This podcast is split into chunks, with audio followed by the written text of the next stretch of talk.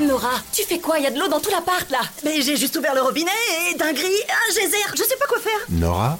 Oui. C'est le Crédit Agricole. Pour vous rappeler qu'avec votre assurance habitation jeune à seulement 6 euros par mois, vous êtes couvert en cas de dégâts des eaux. C'était qui là? Le crédit agricole. Ah, du coup tout va bien. La nouvelle assurance habitation jeune du Crédit Agricole, 6 euros par mois, c'est tout. Contrat assuré par Pacifica, entreprise régie par le Code des assurances et distribué par votre caisse régionale de crédit agricole courtier en assurance. Tarif en vigueur au 1er janvier 2023. Conditions sur crédit-agricole.fr.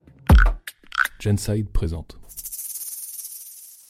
On entend souvent parler de la ménopause chez les femmes, mais un phénomène similaire touche bel et bien les hommes. Il s'agit de l'andropause. Aussi appelée DALA, déficit androgénique lié à l'âge, elle est encore trop peu connue des hommes et encore taboue. Alors aujourd'hui, on vous dit tout ce que vous avez besoin de savoir sur le sujet. L'andropause, c'est le moment où la sécrétion des hormones sexuelles diminue chez un homme. En d'autres termes, il y a une baisse de la production de testostérone. Contrairement à la ménopause qui touche toutes les femmes, tous les hommes ne connaîtront pas forcément l'andropause et pas au même âge. Elle ne touche que 10% des hommes de 40 à 59 ans et 20 à 30% des 60-69 ans. Certains symptômes peuvent être similaires à ceux de la ménopause, comme les bouffées de chaleur, la dépression, une baisse de la pilosité ou encore une prise de poids. Mais les deux principaux sont le dysfonctionnement érectile et la baisse de la libido. Deux choses qui peuvent devenir de vrais problèmes puisque les érections moins fréquentes et moins rigides n'aideront pas à renforcer l'envie de faire l'amour. Notons quand même que malgré la baisse de testostérone, la reproduction est encore possible pour les hommes. En cas de suspicion d'andropause, il existe un questionnaire appelé Adam qui peut évaluer l'état du patient. Mais la confirmation se fait bien entendu après des tests mesurant le taux de testostérone dans le corps du patient. Si le diagnostic est avéré, un andrologue pourra donner un traitement adapté. La première chose à faire sera de changer son hygiène de vie.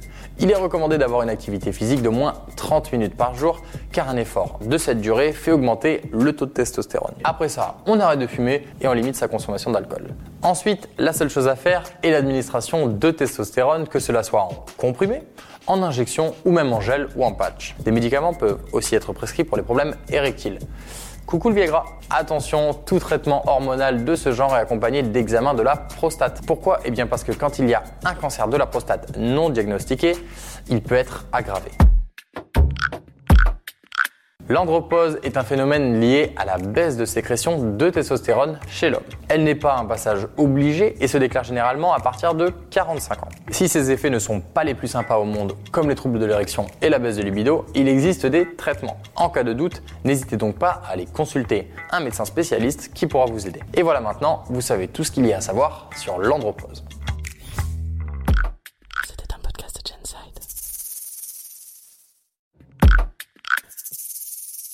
Avant de partir, attends, j'ai un dernier truc à te dire. Viens découvrir notre autre podcast de Culture G pour les enfants. Ça s'appelle Grandir moins con. Tout est dans le titre. C'est facile.